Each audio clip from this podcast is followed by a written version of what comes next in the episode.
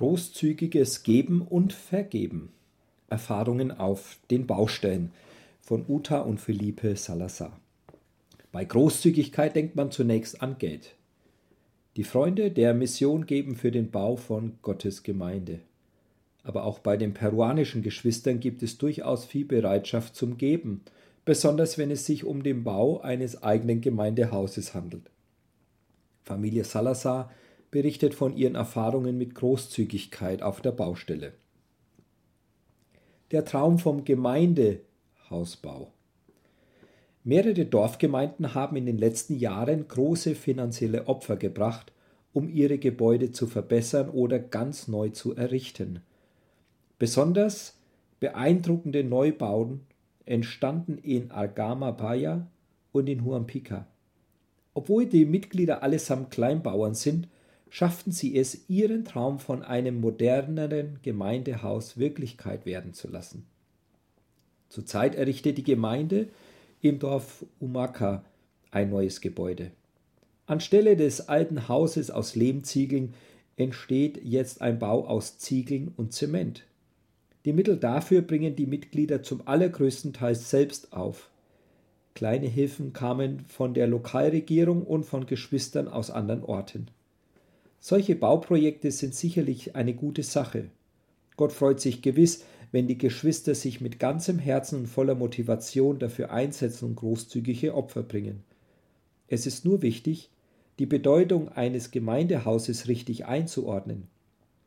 Die Kirche ist letztlich nicht ein Haus, und sei es aus stabilem Zement, sondern sie besteht aus jedem Einzelnen von uns. Jeder Christ ist ein wandelnder Tempel, sagt die Bibel.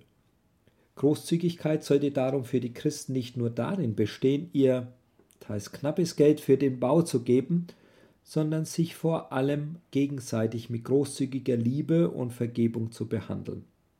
Hier besteht noch Nachholbedarf. Es ist uns daher wichtig, dass Menschen die Liebe, Barmherzigkeit und Geduld Gottes wirklich begreifen. Denn nur was man hat, kann man geben. Der korrupte Installateur Großzügigkeit kann viele Bereiche umfassen. Gott wünscht und segnet auch freigiebiges Vergeben und das Streben nach Versöhnung. Wer großzügig vergibt, erlebt selbst Befreiung und Frieden, verspricht Gott. Wie wahr das ist, haben wir kürzlich erlebt. Wir bauen selbst gerade, auch um mehr Raum für Treffen zur Verfügung zu haben, und hatten für die Installation der Wasserleitungen einen Fachmann beauftragt. Er machte seine Arbeit gut. Aber dann kam Philippe zufällig dahinter, dass er uns bei einigen Kosten betrogen hatte. Er hatte sich beim Kauf von Material falsche Rechnungen ausstellen lassen. Statt zur Polizei zu gehen, konfrontierte Philippe den Installateur mit der Entdeckung und bot ihm an, die Sachen im Guten zu klären. Der Mann zahlte das Geld zurück und es fand ein gutes Gespräch statt. Er arbeitet immer noch auf unserem Bau. Statt Feindschaft ist Freundschaft entstanden. Vergebung und Versöhnung verändern Leben. Aber diese Botschaft muss immer neu verkündigt, begleitet und vertieft werden. Seit dem Beginn der Corona-Krise sind in Peru Versammlungen verboten. Unser Gebet ist, dass Pandemie und Einschränkungen bald ein Ende haben, damit Gemeinschaft wieder gelebt werden kann.